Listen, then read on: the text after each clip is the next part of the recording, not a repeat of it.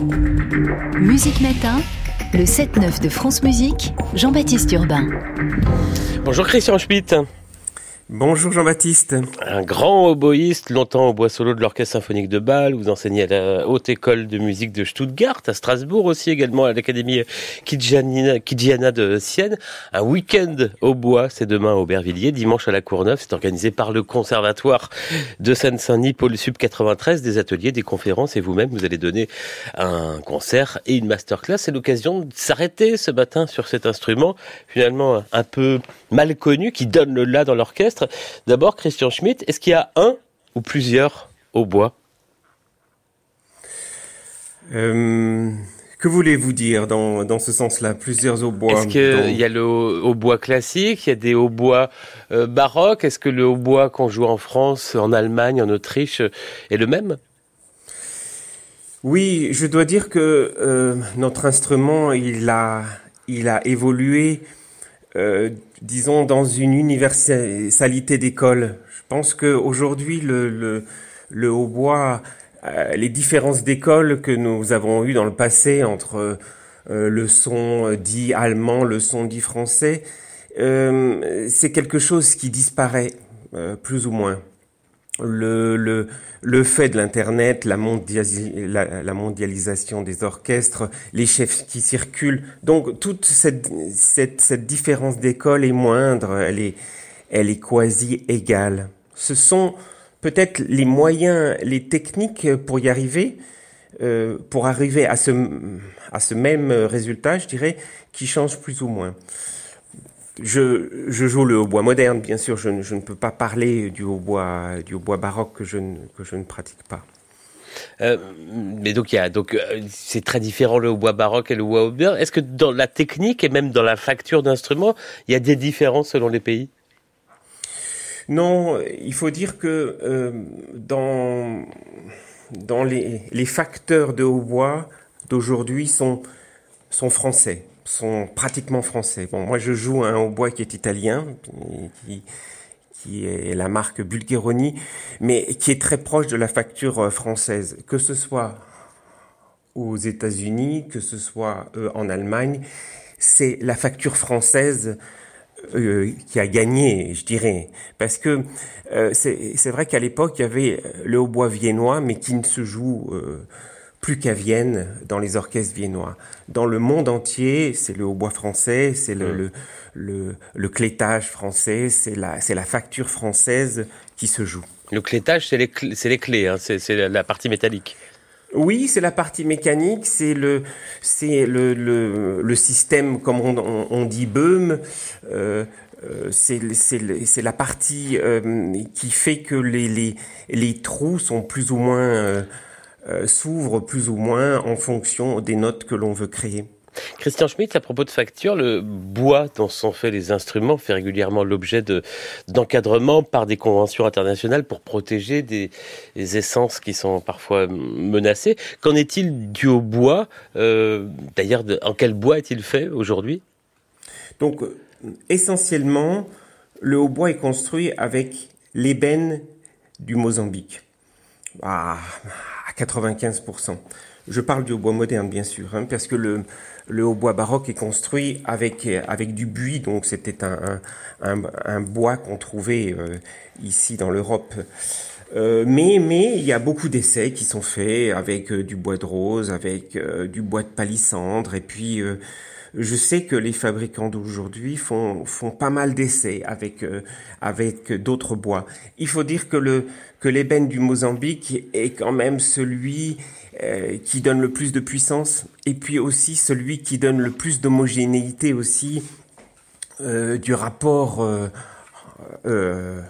entre les notes qui sont qui sont parfois problématiques puisque le euh, si je peux me permettre, le, disons, le hautbois a, un double registre, c'est-à-dire il a, il a le registre bien sûr euh, classique de l'harmonisation, euh, des harmoniques, donc les notes fondamentales, les notes, la première octave, et ensuite l'aigu est donné par une position de quinte. Je dois dire que la perce conique du hautbois a la particularité de donner un autre registre qui est le registre du grave, le registre du milieu Mmh.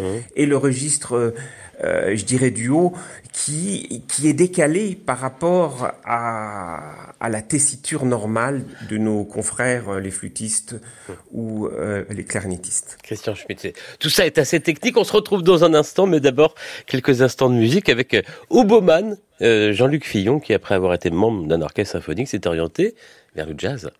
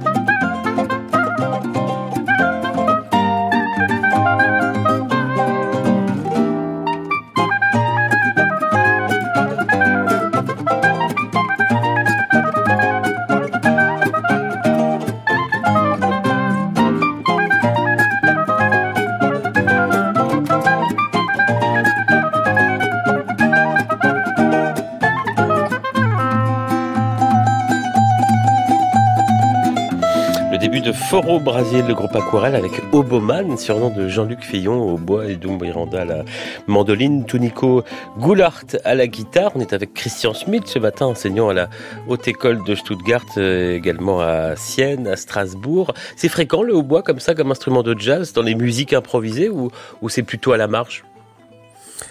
Non, c'est pas fréquent. C'est pas fréquent. Mais je dois dire que Jean-Luc Fillon, euh, il est formidable. hein. Je, le connais. euh, je dois dire qu'il a, il a cette, euh, cette aisance, cette des, des très grands jazzman. Non, c'est pas fréquent. Non, non, c'est pas fréquent. Mais je dois dire que sa direction, son esthétique, se dirige plus vers euh, un instrument, euh, un instrument comme le saxophone. Je dirais, il est plus dans dans, dans une esthétique de- d'une d'une grande malléabilité du, du, du son. Le hautbois, c'est un instrument qu'on retrouve finalement dans toutes les cultures, euh, sous une forme ou sous une autre? Oui, bon, on, on dit que le, le hautbois, l'ancêtre du hautbois, c'est c'est l'holos grec.